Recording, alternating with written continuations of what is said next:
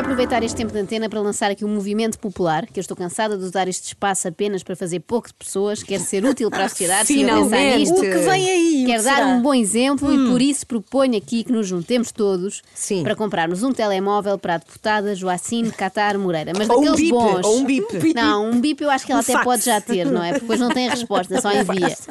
Mas quero- telex, queria dar-lhe um smartphone que dê para ir à internet e tudo. É que eh, o telemóvel que a deputada tem atualmente deve ser daqueles que já não funcionam bem, as aplicações já não abrem e ela só consegue ir ao Twitter neste momento. E parecendo que não, é uma chatice termos de fazer a nossa vida comunicando com toda a gente só através do Twitter. Imaginem, eu hoje queria pedir aos meus pais para irem buscar o Xavier à escola. Tinha de fazer um tweet a dizer.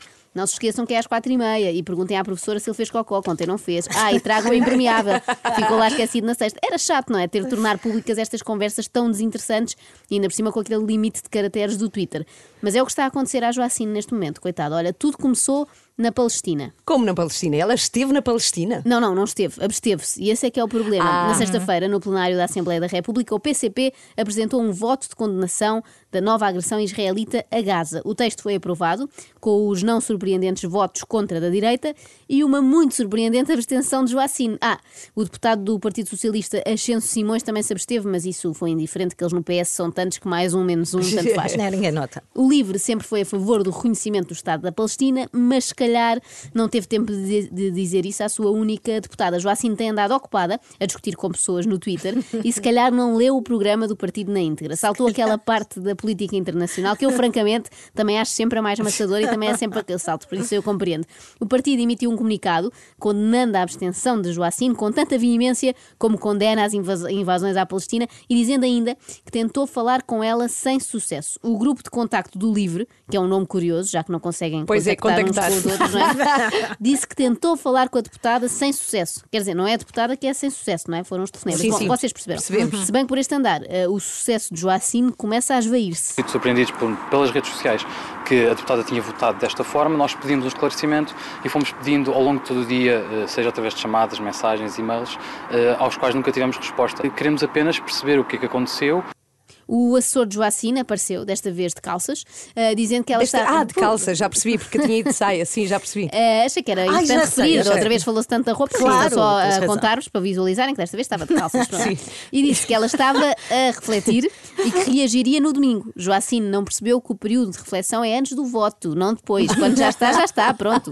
Joacine até poderia ter saído airosamente disto tudo. Dizia que se tinha enganado, não é? Como é nova na Assembleia, ninguém ia levar a mal. Olha, não percebi que me, que me estava a abster, foi sem querer.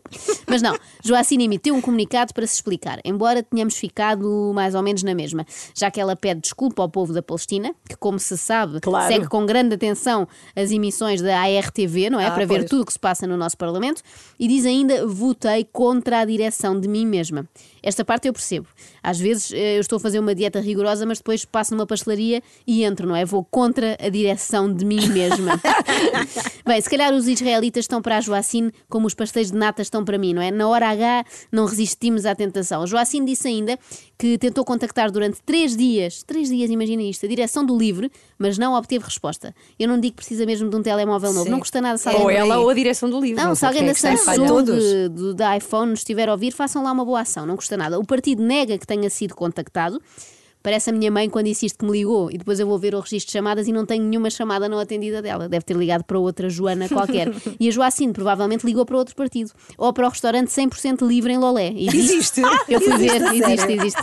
Estou a imaginá-los, eles a perguntarem, então quer reservar mesa para que horas? E ela, não, não, eu quero é que clarifiquem a vossa opinião a respeito da, Da Palestina. Palestina. E eles, já, já estamos fartos destes telefonemas parvos para cá. Bom, já depois do comunicado, a deputada ainda veio deitar mais achas para a fogueira, dizendo que ganhou as eleições sozinha, que o partido nunca a apoiou. Parece-me que Joacine leva o nome do partido demasiado à letra, não é? É livre, é cada um por si.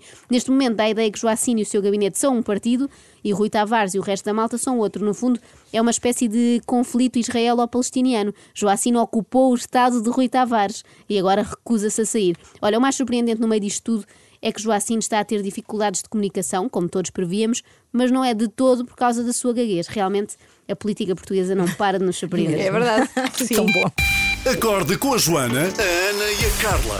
Às três da manhã. Na Renascença.